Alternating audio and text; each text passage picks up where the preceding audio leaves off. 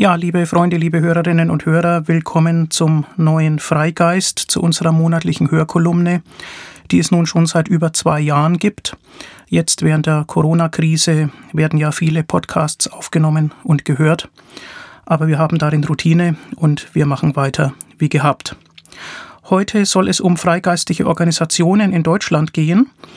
Es gibt ja bekanntlich unterschiedliche säkulare, bewusst nicht religiöse freidenkerische, humanistische Organisationen, wie immer sie sich im Einzelnen nennen, äh, zusammengefasst als säkulare Szene, ähm, sozusagen die Landschaft ähm, dieser verschiedenen Organisationen. Und ja, Funktionäre und Anhänger haben manchmal das Gefühl, dass diese organisierten Säkularen nicht ausreichend wahrgenommen werden. Und deswegen ist es interessant zu sehen, ähm, dass die Wissenschaft jetzt ähm, einen Blick richtet auf diese säkulare Szene. Äh, die Organisationen werden zunehmend erforscht, und zwar von der Religionswissenschaft. Und mein konkreter Anlass darüber zu sprechen ist die Erscheinung eines Buches, einer Dissertation des Religionswissenschaftlers Stefan Schröder an der Universität Bayreuth mit dem Titel Freigeistige Organisationen in Deutschland, weltanschauliche Entwicklungen und strategische Spannungen nach der humanistischen Wende. Das ist in Hardcover erschienen bereits 2018, ähm, wird aber nur einen engen Kreis von Interessierten und Fachleuten erreicht haben, weil das Buch 100 Euro kostet in Hardcover. Aber jetzt gerade im äh, März 2020 ist es auch als Taschenbuch erschienen. Und jetzt kostet es nur noch 20 Euro. Und äh, das macht die Sache natürlich interessant für viele auch im weiteren Umfeld. Und ich möchte deswegen heute ja einen kleinen Überblick geben, der vielleicht Lust auf mehr macht, einen Überblick, was in diesem Buch eigentlich drin steht denn ich kann es empfehlen. Es ist eine sehr gründliche und detaillierte Ausarbeitung ähm, mit dem Fokus auf zwei unterscheidbare Idealtypen. Das ist das, was aus der religionswissenschaftlichen Analyse bei Stefan Schröder herauskommt. Zwei unterscheidbare Idealtypen von säkularen Organisationen, äh, für die er paradigmatisch einerseits den HVD, den Humanistischen Verband Deutschlands als Weltanschauungsgemeinschaft, und andererseits die GBS, die Giordano Bruno Stiftung, auswählt, die sich ja speziell einem evolutionären Humanismus verpflichtet fühlt. Das Buch von Stefan Schröder hat fünf Kapitel. Das erste Kapitel, die Einleitung, ähm, ja, stellt den Kontext her, ausgehend äh, von einem Zitat des Religionssoziologen Günter Kehrer, der mal gesagt hat, äh, es gibt eine Unmöglichkeit, Religionslosigkeit zu organisieren. Und das passt ja dazu, dass von den Sozial- und Kulturwissenschaften speziell die Entwicklung dieser Organisationen seit 1945 ähm, weitgehend ja, ignoriert wurde, äh, vernachlässigt wurde. Und ähm, man sieht aber sehr wohl Aktivitäten sowohl des HVD als auch der GBS als auch des Humanistischen Pressedienstes HPD. Und äh, Schröder weist äh, schon eingangs darauf hin, äh, dass da nicht etwa einfach unzählige Einzelmeinungen völlig zersplittert nebeneinander stehen, sondern dass man sehr wohl strategische Ausrichtungen erkennen, äh, sortieren und einordnen kann und ähm, das ist für ihn die Herausforderung zu einer explorativen Untersuchung, die theoriebildend ist, um nämlich äh, diese säkulare Szene äh, ja sozusagen in wissenschaftlichen Begriffen äh, beschreiben zu können. Es geht in der Tat im Folgenden kurz um einige Begriffe. Ähm, Weltanschauung wird hier als Oberbegriff verwendet äh, für religiöse und nicht religiöse Ausformulierungen, also anders als das manchmal im juristischen Kontext äh, der Fall ist, wo Weltanschauung einfach als die Alternative zur Religion äh, hergenommen wird. Und ja, warum wurden im Haupttitel eigentlich freigeistige Organisationen als Sammelbegriff gewählt? Ähm, und nicht etwa nicht religiöse oder säkulare, was ja oft mehr der Selbstbezeichnung entspricht. Das hat damit zu tun, äh, dass die Begrifflichkeit von nicht religiös und säkular in der Religionswissenschaft schon programmatisch verwendet wird und dort einen spezifischen Sinn hat und ähm, um Vermischungen zu vermeiden, ähm, wollte Schröder also die, die untersuchten Organisationen eindeutig bezeichnen und da hat sich freigeistig am ehesten angeboten. Das ist auch die missverständnisärmste Vokabel aus seiner Sicht. Er führt dafür ganz gute Gründe an. Man hätte atheistisch sagen können, aber das ist nicht ganz unumstritten ähm, innerhalb äh, der Szene weil die Identität ja oft nicht dadurch gebildet wird, äh, dass man die Existenz Gottes leugnet, sondern dass man etwa ein naturalistisches Weltbild äh, vertritt. Also das wäre nicht ganz treffend. Ähnlich religionskritisch, das wäre eine Perspektivverengung, spielt zwar in vielen der Organisationen eine Rolle, blendet aber andere mögliche Religionsbezüge aus, äh, die Schröder als Religionswissenschaftler gerade interessieren. Die Vokabel humanistisch, auch die ist natürlich entscheidend, aber sie beschreibt einen historischen Wandlungsprozess seit Ende der 1980er Jahre, als nämlich viele Organisationen äh, die Vokabel humanistisch in ihren Verbandsnamen aufgenommen haben. Und das soll beschrieben werden und nicht dann schon gleich für die ganze Szene äh, herangenommen werden. Äh, deswegen auch dieses Stichwort humanistische Wende, das im Untertitel auftritt. Das ist also sozusagen Teil dessen, was beschrieben werden soll. Und das Adjektiv konfessionsfrei, das auch noch in Frage gekommen wäre, äh, das hätte wiederum das Problem, dass manche der säkularen Organisationen selbst äh, bekenntnisartige Auffassungen vertreten, bis hin zum Stichwort äh, der dritten Konfession, das vor 15 Jahren mal gespielt worden ist. Das wäre also auch nicht ganz trennscharf. Also deswegen diese Bezeichnung freigeistige Organisationen. Und der besondere Interessenfokus natürlich bei einem Religionswissenschaftler äh, verständlich äh, liegt auf der Religionsbezogenheit dessen, was diese Organisationen äh, denn vertreten. Ähm, auch Ablehnung ist ja eine Religionsbezogenheit, ist auch eine Relation, äh, die man gegenüber Religion einnehmen kann. Aber es ist eben nicht die einzige, äh, die eingenommen wird. Ja, ähm, soll man das Ganze als Bewegung äh, bezeichnen. Auch das wird diskutiert. Mit dem Ergebnis eher nein, denn zu Bewegungen äh, gehört ein kollektives Handeln in einem politischen oder kulturellen Konflikt. Und dieses kollektive Handeln ist eben auch nicht ähm, insgesamt in der, in der Szene einheitlich äh, erkennbar. Äh, deswegen ist es nicht im engeren Sinne eine politische Bewegung, sondern tatsächlich eben eher eine Szene im Sinne eines Netzwerks, in dem sich äh, Personengruppen vergemeinschaften.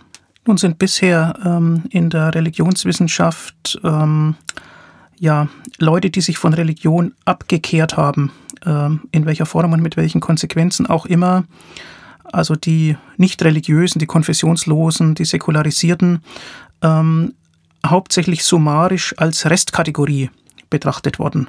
Und es ist das Verdienst von Stefan Schröder, darauf hinzuweisen, dass man hier einen differenzierteren Blick braucht, zumal es sich ja um eine doch erhebliche Bevölkerungsgruppe handelt, in Deutschland ja über ein Drittel der Gesamtbevölkerung, ähm, sodass man auf vielfältige Säkularitäten zu sprechen kommen sollte. Da gibt es auch äh, Forschungsprogramme dazu. Das wird in dem Buch auch erläutert. Ähm, und auch in Kapitel 2 ausgeführt. Dort ähm, liegt nämlich eine Bestandsaufnahme vor zum theoretischen Horizont. Also was hat ähm, die Religionswissenschaft bisher zu diesem Thema beigetragen und was fehlt, was sind Desiderate und auch ähm, eine Zusammenfassung des äh, Wissensstandes, des Forschungsstandes zur historischen Entwicklung äh, der säkularen Organisationen. Das passiert alles in Kapitel 2 und dort ist ein Ausgangspunkt natürlich die Säkularisierungsthese, die ja historisch nachgewirkt hat und äh, eigentlich präsent ist im öffentlichen Bewusstsein bis heute, die besagt, dass in modernen Gesellschaften die Bedeutung von Religion zunehmend schwindet und ähm, also vielleicht etwas differenzierter ausgedrückt, äh, die gesellschaftliche Rolle von Religion transformiert wird, ähm, nämlich ähm, der politische Einfluss indirekter wird und das Ganze eher ähm, ins Privatleben abwandert und äh, nicht mehr alles und jedes in, äh, in einer derart dominanten Weise von Religion bestimmt ist, wie das ja im Mittelalter äh, der Fall war. Und äh, diese globale Säkularisierungsthese, äh, die steht ein Stück weit unter Beschuss innerhalb der Forschung, weil sie nicht jedes Phänomen erklärt. Also äh, die USA sind ja ein bekanntes Beispiel, das aus diesem Schema rausfällt. Das ist also eine moderne, hochindustrialisierte Nation, äh, die aber gleichwohl eine stärkere religiöse Prägung hat, als man es aufgrund dieser globalen Säkularisierungsthese erwarten äh, müsste. Ähm, das heißt, aus dieser Gemengelage heraus ähm, ergeben sich in der Forschung neue Perspektiven. Insbesondere hat sich die sogenannte Nichtreligionsforschung entwickelt. Ähm, vielleicht ein etwas sperriger Begriff. Der soll aber gerade besagen, dass man das andere zur Religion äh, erstmal neutral Nichtreligion nennt und nicht von vornherein von Säkularität oder von irgendeiner spezifischen Art von Gegenkonzept redet, sondern man möchte das, es geht ja um eine wissenschaftliche Tätigkeit, man möchte das Ganze zunächst mal neutral und objektiv zur Kenntnis nehmen. Und ähm, da es die Religionswissenschaft ist, die hier tätig ist, verwundert es vielleicht nicht, äh, dass man den Gegenstand dann immer durch den Bezug auf das Thema Religion definiert und dann ähm, auch weltanschauliche Prägungen immer sozusagen mit Religion vergleicht. Und ähm, es eigentlich zu den Grundlagen gehört, dass man sagt, Gegenstand des Ganzen ist immer etwas, äh, was nicht ohne Bezug auf Religion definiert oder beschrieben werden kann. An dieser Stelle sehe ich einen Bedarf an Weiterentwicklung des Selbstverständnisses in diesem Fach, nämlich Weltanschauliches sollte doch sehr wohl eigenständig äh, definierbar und, und erforschbar sein. Das ist doch ein, ein Feld aus eigenem Recht. Es geht um Kultur und Lebensweise von Menschen, ähm, die nicht nur in Negation von Religion erfasst werden sollte, also im Grunde genommen ist gerade wenn Weltanschauung der übergeordnete Begriff ist, der sowohl religiös als auch nicht religiös gefüllt werden kann, ähm, dann müsste man doch eigentlich ähm, als eigenständiges Forschungsgebiet äh, gar nicht so sehr von Religionswissenschaft, sondern eigentlich von Weltanschauungswissenschaft sprechen, die dann eben, was dann eben zwei Unterbereiche haben kann. Nun ist das allerdings keine Kritik am Autor Stefan Schröder, der hat sicherlich die Methoden seiner Disziplin äh, korrekt wiedergegeben. Es ist einfach historisch so, dass die Religionswissenschaft sich eben aus einer ja, analytischen Beschäftigung mit Religion, die äh, lange bis in die Neuzeit hinein einfach das Normale und das Prägende war, äh, entwickelt hat. Und heute ist es halt so, wenn die Säkularen in den Blick kommen, ja, dann tun das die Religionswissenschaftler eben mit ihren gewohnten Konzepten und beziehen es dann immer auf Religion ob sein muss oder nicht. Na gut, also diese theoretischen Perspektiven, die, die werden referiert. Da kann man also, äh, wenn man aus anderen Wissenschaften kommt, und wenn man sich interessiert, was Religionswissenschaftler so tun, kann man doch manchen interessanten Einblick äh, gewinnen in diesem äh, zweiten Kapitel. Ähm, bisher darauf wird hingewiesen, sind äh, viele Studien eben entweder in so einem säkularisierungstheoretischen Deutungsrahmen erfolgt oder aus, der, aus dem Blickwinkel der Ritualtheorie, indem man schaut, ja, was machen die Leute denn da, wenn die zusammenkommen und so. Äh, da ist natürlich auch immer sozusagen die, die Religion zunächst mal paradigmatisch und dann werden äh, et, etwaige freigeistige Rituale ähm, tendenziell eher als Ersatz äh, oder als Alternative dazu äh, interpretiert. Es gibt auch Untersuchungen ähm, aus einem emanzipatorischen Kontext, ähm, wo man dann sozialwissenschaftlich ähm, die Nicht-Religiösen sozusagen als Minderheit, die in Analogie zu anderen äh, diskriminierten Gruppen äh, zu betrachten sind, ähm, untersucht. Also das ist das, was es bisher gibt. Aber Schröder weist äh, zu Recht darauf hin, dass das dem Gesamtphänomen äh, der unterschiedlichen Ausrichtungen der säkularen Organisationen nicht gerecht wird. Äh, das heißt, er vermisst ein theoretisches Werkzeug, und er findet es dann auch im dritten Kapitel, die sogenannte Grounded Theory. Das werde ich gleich noch erläutern. Äh, will aber darauf hinweisen, dass im zweiten Kapitel sich auch noch eine schöne äh, Zusammenfassung der Geschichte äh, der freigeistigen Organisationen findet, die ja Mitte des 19. Jahrhunderts beginnt mit den Freireligiösen und dann äh, die Entwicklung von Freiheit in der Religion zu Freiheit von der Religion beinhaltet und ähm, die Entwicklung spezifischer Freidenkerorganisationen ähm, bis hin zu den proletarischen Freidenkern, die dann in der Weimarer Republik äh, von Bedeutung waren. Oder etwa das Weimarer Kartell, ähm, wo man schon äh, versucht hat, ein gemeinsames Dach zu bilden vor dem Ersten Weltkrieg, ähnlich wie das, was, was heute der Corso ist. Äh, etwa die Rolle der Feuerbestattung, die auch in der Weimarer Republik wichtig war, und die Entwicklungen der Politisierung äh, dieser Organisationen und so weiter. Und das Material wird dann allerdings dünn äh, bei der Geschichte nach dem Zweiten Weltkrieg. Äh, dort werden dann auch äh, Verbandszeitschriften und Selbstverlautbarungen äh, zur Schilderung mit herangezogen, weil einfach die historische Forschung dort ja nicht so wahnsinnig viel zu bieten hat. Aber ähm, diese Nachzeichnung sozusagen, was ist eigentlich das historisch gewachsene Phänomen äh, bei diesen ähm, freigeistigen Organisationen, das ist in dem Buch also auch ähm, enthalten und schön zusammengefasst. Ja, drittes Kapitel, die Grounded äh, Theory. Dazu muss man sagen, äh, was ist das eigentlich? Also das ist ähm, eine Art, aufgrund empirischer Daten und der Betrachtung und Auswertung empirischer Daten, also von äh, Beobachtungen, zu erschließen, welche theoretischen Begriffe man zur Beschreibung dessen, was, was Organisationen, in dem Fall eben ähm, freigeistige Organisationen so treiben, ähm, wie man diese Begriffe da sozusagen herausdestillieren kann. Das ist also ein, ein Stück äh, Methodik der qualitativen Sozialforschung. In dem Sinne explorativ. Man weiß vorher noch nicht genau, welche Größen man betrachten will. Wenn man nur quantitativ vorgehen wollte, das ist natürlich, ähm, naja, mit dem Vorbild der harten Naturwissenschaften vielleicht die zunächst mal angesehenere Art, Theorien zu bilden. Es verspricht mehr Exaktheit und so. Aber dann muss man irgendwas messen und zählen und ähm, statistisch korrelieren und so. Und dann muss man schon wissen, welche Größen man betrachtet. Und dann setzt man also schon eine Operationalisierung äh, voraus. Und wenn man aber einen neuen Gegenstandsbereich sich erschließen will und diese Messgrößen noch gar nicht so klar sind, äh, dann braucht man zunächst mal ein Verfahren zur Theoriegewinnung. Und äh, das geht dann eben äh, induktiv vor. Das steht insofern tatsächlich ähm, ja, äh, in Bezug auf die Wissenschaftstheorie in einem Spannungsverhältnis ähm, zur Popperschen Logik der Forschung, äh, wo ja immer sehr die deduktive ähm, Methode äh, angewandt wurde, äh, wo man gesagt hat, na gut, also wir vermuten hypothetisch irgendwas und dann geht es um den Test, bewährt sich die Hypothese denn oder nicht. Ähm, auch alles ganz berechtigt, aber was dabei oft durch den Rost fällt, ist die Frage, äh, wo kommt äh, die Theorie denn her? Wo, wie werden die Begriffe, in denen man eine Theorie formulieren will, äh, denn entwickelt? Und das ist halt in der, in der empirischen Sozialforschung äh, gar nicht so einfach. Und äh, da bietet diese Grounded Theory eben einen Zugang. Woraus besteht die jetzt?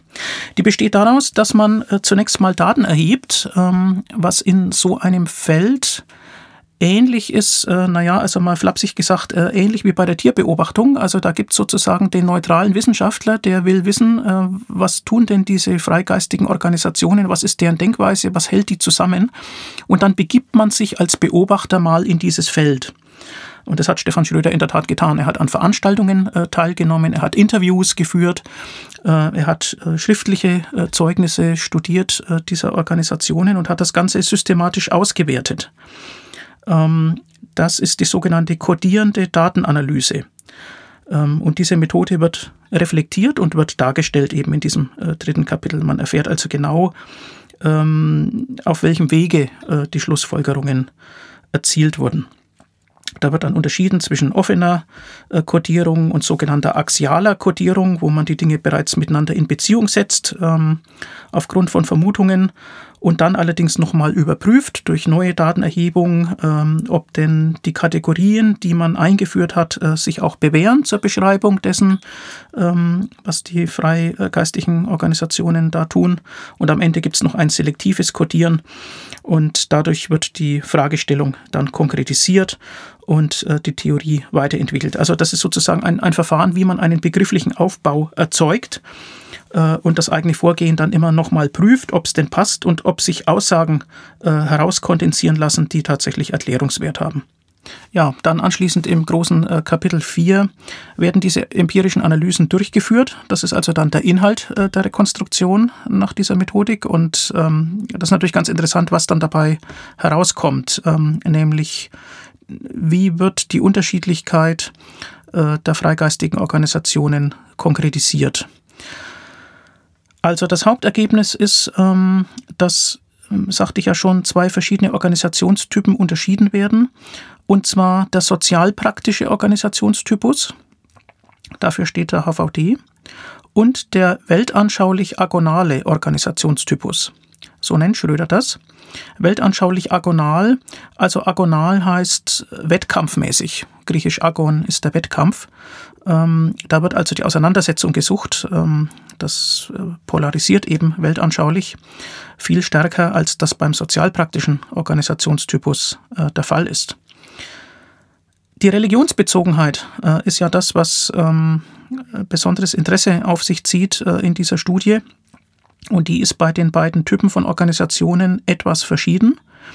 Nämlich äh, bei den weltanschaulich Agonalen ist es natürlich eine kritisch-konfrontative Auseinandersetzung äh, mit der Religion und auch ein substituierendes Verhältnis. Man möchte also statt Religion ein anderes säkulares, naturalistisches Weltbild haben. Ähm, das ist beim sozialpraktischen Organisationstypus nur teilweise so. Da gibt es auch viel stärker dialogorientierte und kooperative äh, Bezüge auf Religion und vor allem ein imitierend konkurrierend. So nennt äh, Schröder das ein imitierend konkurrierendes Verhältnis. Das hat natürlich mit dem Anspruch auf Gleichbehandlung zu tun. Man möchte dieselbe Rolle, äh, strukturell dieselbe Rolle spielen ähm, wie die Kirchen und möchte gleich behandelt sein. Und ähm, ja, damit entsteht eine gewisse Konkurrenz um Ressourcen und man imitiert dann oft äh, den Stil der religiösen Anbieter. Nun, diese äh, grobe Einteilung wird unterfüttert ähm, durch ja, fünf Aspekte, nämlich das Menschenbild, das vertreten wird von diesen Organisationen, die ursächlichen Bedingungen, äh, die dem zugrunde liegen innerhalb ähm, des vertretenen Weltbildes. Dann äh, die Handlungs- und Interaktionstypen, ganz entscheidend, die werden präzise analysiert.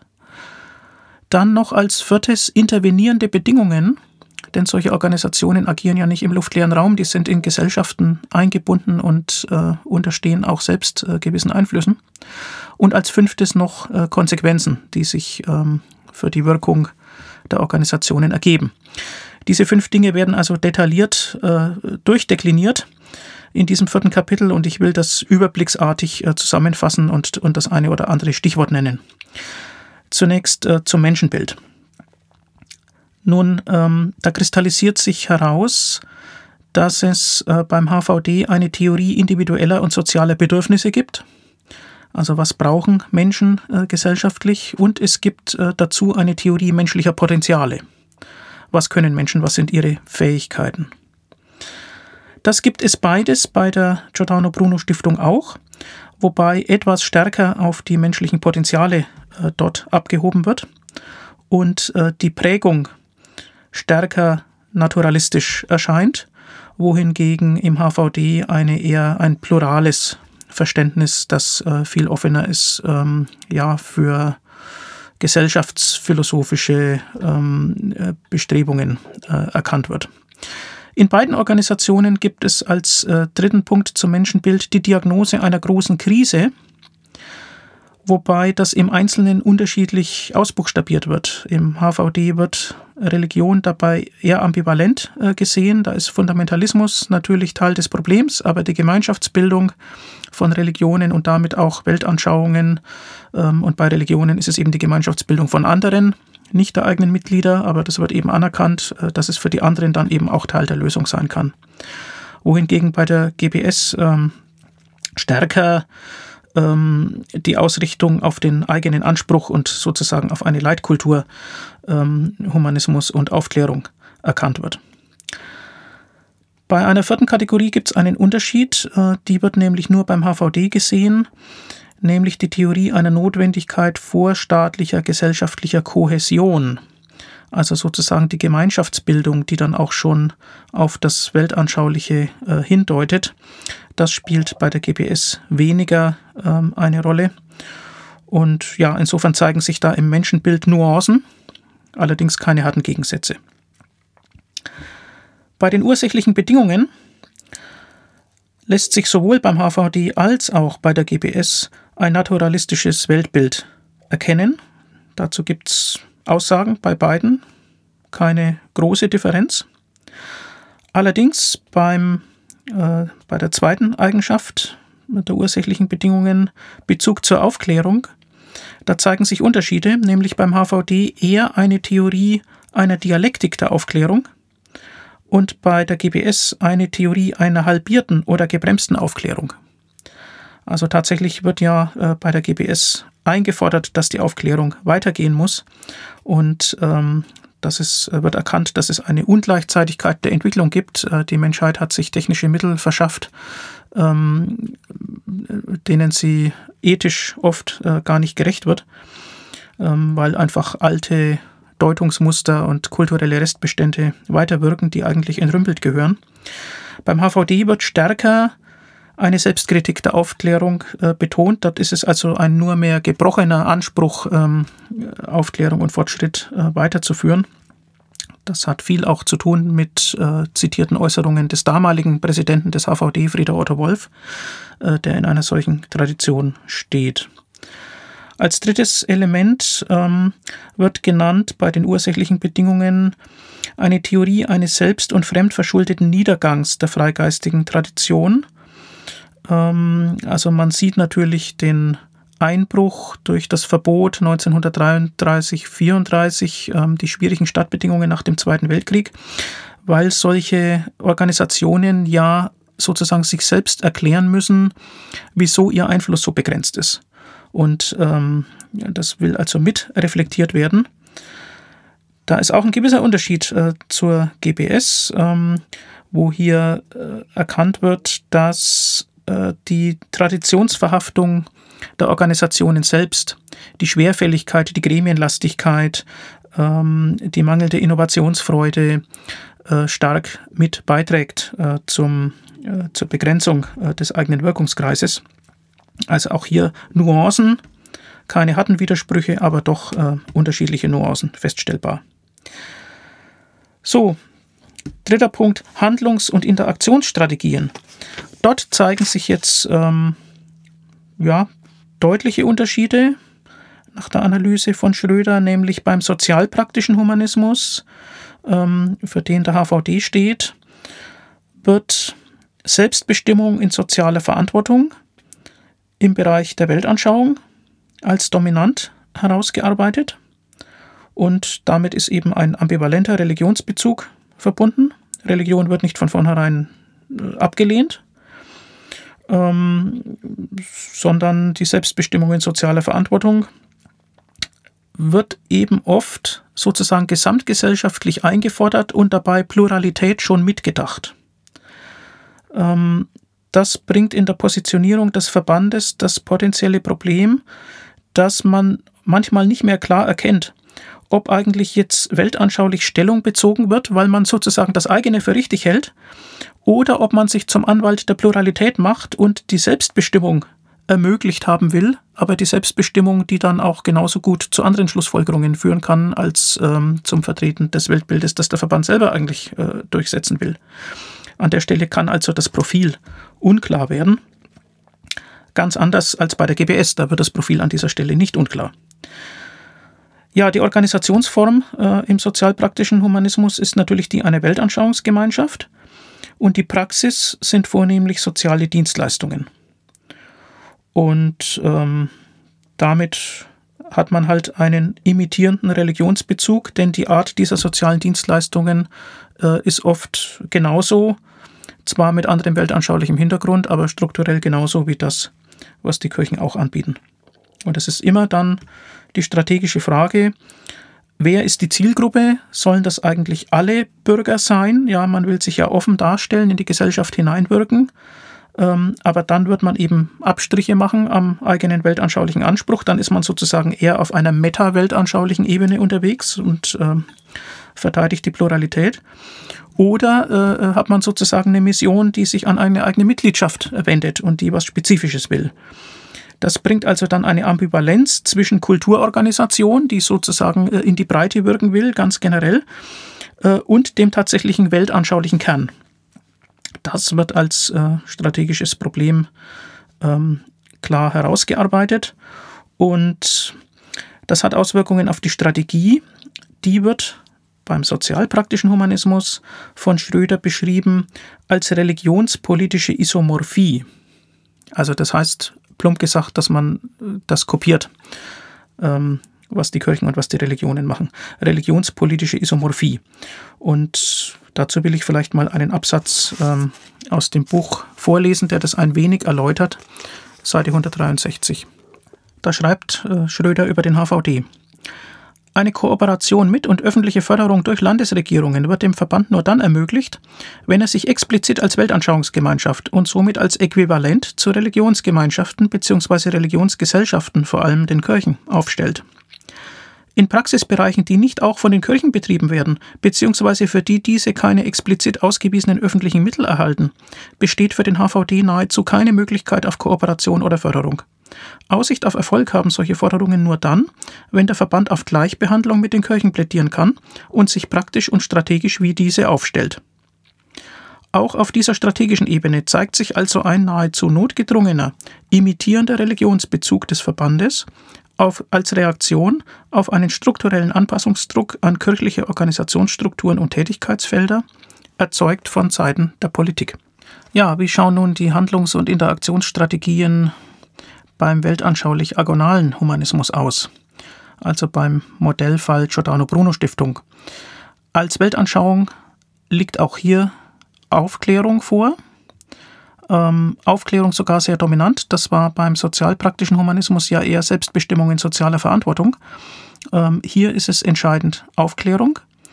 Die Vereinbarmachung von Humanismus und Naturalismus mit Bildungsanspruch, ähm, Anspruch, Wissenschaft ähm, zu popularisieren, sich auf Wissenschaft zu berufen, eine, an einer Einheit des Wissens äh, zu arbeiten und damit äh, weltanschauliche Inhalte an wissenschaftliche Erkenntnisse rückzubinden. Die Organisationsform, die dazu gehört, sind aktivistische Organisationsformen. Ähm, ja, das war beim sozialpraktischen Humanismus eben einfach die Weltanschauungsgemeinschaft. Die Weltanschauungsgemeinschaft, die kann auch ähm, einfach die Gemeinschaft ihrer Mitglieder pflegen. Äh, das muss nicht aktivistisch sein. Hier jedoch sind wir im aktivistischen Bereich. Die Praxis, die zugehörige, wird benannt als Campaigning. Das war beim sozialpraktischen Humanismus waren das soziale Dienstleistungen. Hier beim weltanschaulich Agonalen haben wir ein Campaigning, was natürlich eine gewisse Notwendigkeit mit sich bringt, immer wieder präsent äh, zu sein und immer wieder sozusagen etwas li zu liefern, ähm, vorzukommen, äh, gleichsam mit einem Kampfziel, das dann erkennbar ist, also Stichwort Leitkultur, Humanismus und Aufklärung. Ähm, das ist eben mit dem kritisch-konfrontativen Religionsbezug verbunden. Ähm, also da ist sozusagen die, die Abgrenzung, der kritische Bezug entscheidend, allerdings nicht durchgehend und nicht bei jedem Projekt. Etwa beim Eintreten für Tierrechte ist das nicht erkennbar. Ähm, beim Eintreten für Evolutionsunterricht an der Schule äh, ist das auch nicht erkennbar. Äh, das ist das Projekt EBO-Kids das im Untersuchungszeitraum äh, eine gewisse Rolle äh, gespielt hat. Insofern ja, Campaigning, aber das kann eben doch in verschiedene Richtungen gehen. Die Strategie, äh, die zugehörige, wird benannt als mediale Inszenierung, also natürlich keine Kooperation ähm, mit dem Staat, keine eigenen Fördergelder, aber dadurch auch ähm, kann man jederzeit eine Kooperation des Staates mit den Kirchen, äh, mit den Religionen auch kritisieren, ohne in einen Selbstwiderspruch äh, zu geraten. Mm, trotzdem gibt es auch eine gewisse Abhängigkeit, nämlich eben vom Medienecho, weil äh, damit auch Spenden äh, generiert werden und die eigenen Mitglieder bei der Stange äh, gehalten werden, Fördermitglieder gewonnen werden können und damit auch der Einfluss wächst ähm, sodass bei der Strategie der medialen Inszenierung immer eine gewisse Versuchung äh, besteht, ähm, ja, sozusagen eine Skandalisierung äh, vorzunehmen, um äh, Leute zu mobilisieren. Religionsbezogene Skandalöffentlichkeit äh, könnte da so ein Stichwort sein. Ja, das mag überspitzt erscheinen, aber das ist das, was äh, sozusagen aus den Beobachtungen äh, von Schröder als Destillat ähm, herauskommt, um diese beiden Typen von Organisationen zu unterscheiden. Ähm, er geht auf Seite 213 so weit äh, zu schreiben, die strategischen Unterschiede der beiden Organisationstypen münden zu Ende gedacht in einer Gegensätzlichkeit und Unvereinbarkeit. Äh, Zitat Ende. Das erscheint an anderen Stellen des Textes auch etwas äh, schwächer und, und etwas äh, differenzierter. An dieser Stelle wird äh, tatsächlich hart von einer Unvereinbarkeit geredet. Ich werde am Schluss nochmal darauf zu sprechen kommen, wie damit umzugehen ist.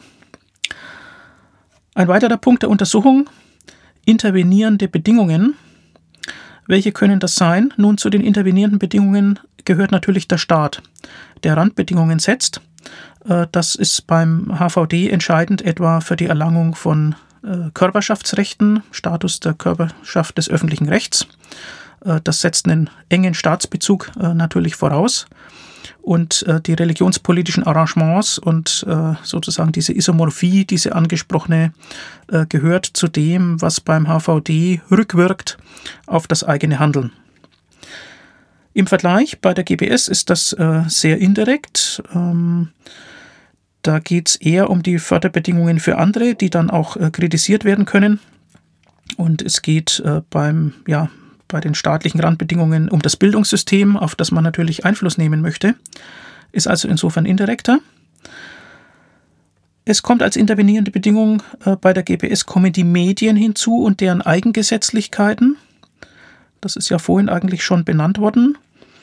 Ähm, dabei kann die Gefahr bestehen, dass die Medien der Vielfalt der Ideen und Ziele der GBS gar nicht gerecht werden, weil Medien immer verkürzen und äh, weil Medien ein, äh, einem ein klares Image verpassen wollen und das ist in dem Fall eben das Image der Religionskritik, ähm, das auch noch zurückgeht auf die Phase äh, des sogenannten neuen Atheismus, ähm, so in den Jahren 2005 bis 2007. Und äh, das wird man dann, wenn man, äh, also wenn man so ein Etikett erstmal hat, dann wird man das eben nicht so leicht wieder los. Als weitere intervenierende Bedingung wird die interne Umwelt genannt. Also interne Umwelt, das sind sozusagen die eigenen Anhänger, der Wirkungskreis. Ähm, beim HVD ist da erkennbar, dass man einen missionarischen Eindruck vermeiden möchte. Das würden sozusagen die eigenen Leute nicht schätzen und dass man Individualismus ermöglichen will.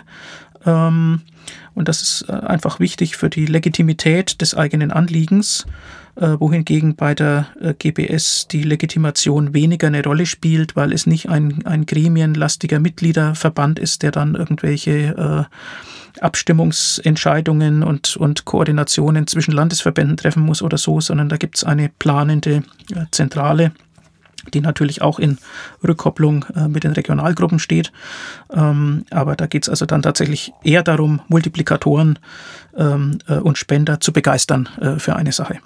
Also, das wird alles in den Blick genommen in dieser Analyse von Schröder. Das waren die intervenierenden Bedingungen.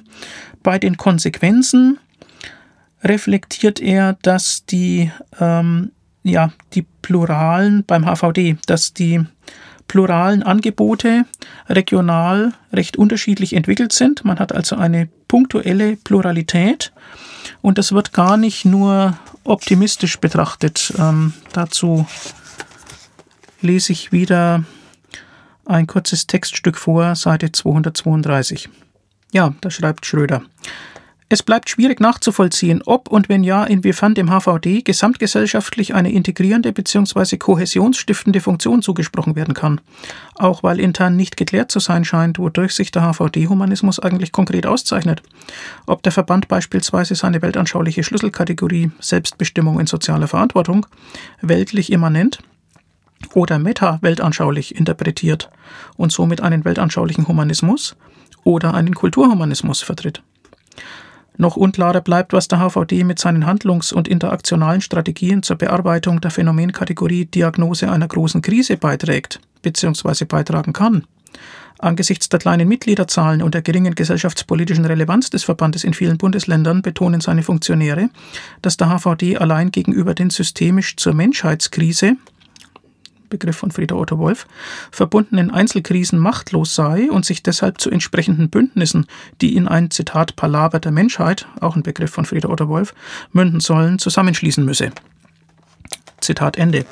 Ja, also die Wirksamkeit äh, des HVD gemessen an den herausdestillierten eigenen Ansprüchen ähm, steht damit ein Stück weit äh, in Frage. Ähm, andererseits bei der GBS im Vergleich ähm, wird genannt als Konsequenz verstärkte mediale Sichtbarkeit der freigeistigen Szene, denn dazu hat die GPS ohne Zweifel äh, beigetragen.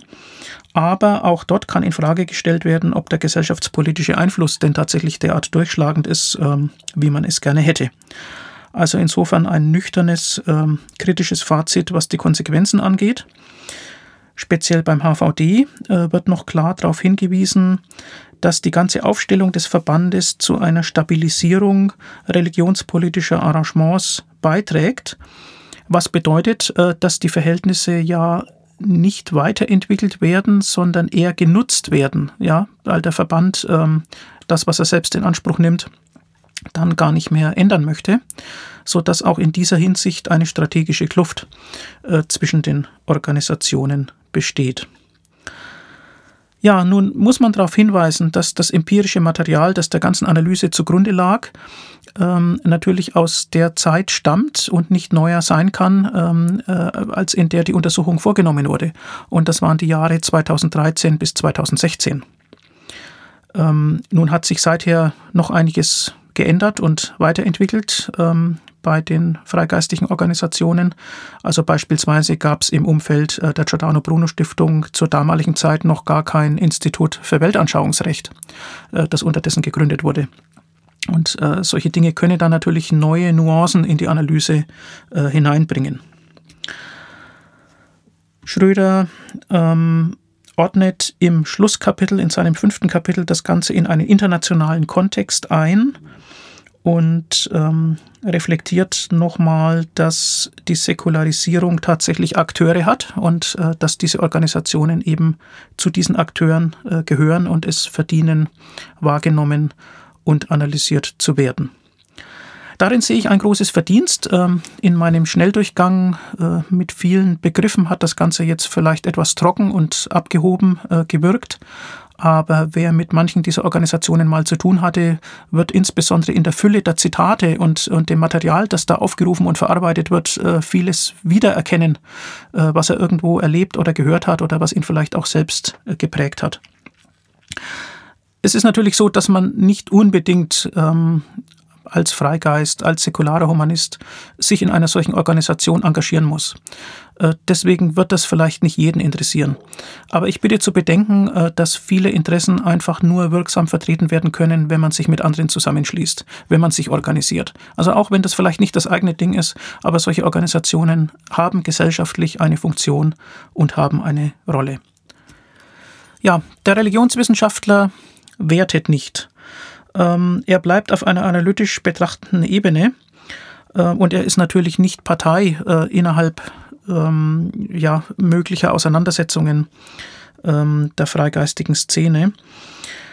Aber wer sich engagiert, ähm, wer handelt, die Funktionäre oder auch die Anhänger, die mehr oder weniger zufrieden sind mit dem, was die Organisationen tun, äh, die sollten sich natürlich überlegen, äh, was sie für richtig halten Programmatische Ausrichtungen müssen nicht unverändert äh, bleiben.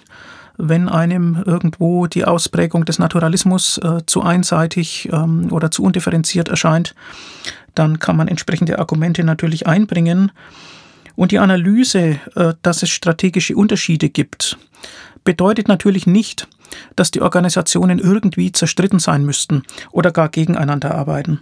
Selbstverständlich ist es möglich, freundschaftliche Absprachen vorzunehmen. Selbstverständlich ist es möglich, zu kooperieren per Arbeitsteilung, wenn man unterschiedliche Rollen in der Gesellschaft hat.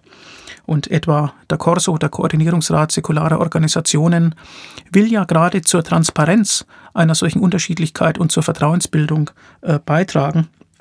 Also insofern ist es doch ganz entscheidend, ähm, vielleicht, ähm, wenn man schon säkularer Humanist ist, gemeinsam vorzugehen gegen Spaltpilze, ähm, die das Ganze auf ungute Weise ausnutzen wollen. Spaltpilze, die auf künstlich angeheizten Feuerchen ihr eigenes Süppchen äh, kochen wollen. Ich darf zum Schluss, ähm, ja, das ist vielleicht ganz fair, noch darauf hinweisen, dass es noch zwei andere Bücher gibt, ähm, die diese Organisationen in den Blick nehmen, die jeweils aus einer bestimmten Perspektive herausgeschrieben sind, nämlich zum einen ein Buch von Andreas Finke, ein evangelischer Theologe, mit dem Titel Mit Gott fertig? Fragezeichen. Konfessionslosigkeit, Atheismus und säkularer Humanismus in Deutschland, eine Bestandsaufnahme aus kirchennaher Sicht. Der Untertitel ist sehr zutreffend, das ist eben eine äh, kirchennahe Sicht, herausgegeben äh, von Horst Groschop im Alibri Verlag im Jahr 2017. Aber ähm, sozusagen, wo diese Sicht eingeht, das erkennt man dann schon, wenn man den Text liest und die Fakten sind äh, korrekt dargestellt. Also das ist sicherlich auch ein, ein lesenswertes Buch. Es gibt dann außerdem von Horst Groschop selbst noch 2016 erschienen den Titel Pro Humanismus, eine zeitgeschichtliche Kulturstudie mit einer Dokumentation, ebenfalls äh, bei Alibri in Aschaffenburg erschienen, wo speziell dieses Stichwort der humanistischen Wende und äh, das Heranziehen humanistischer Begrifflichkeiten in der freigeistigen Szene reflektiert wird. Ja, so viel für heute zu den Organisationen, zu der Art, wie sie betrachtet werden, wie sie analysiert werden können, ähm, mit dem erfreulichen Befund, dass die Religionswissenschaft sich für uns interessiert. Vielen Dank. Bis zum nächsten Mal.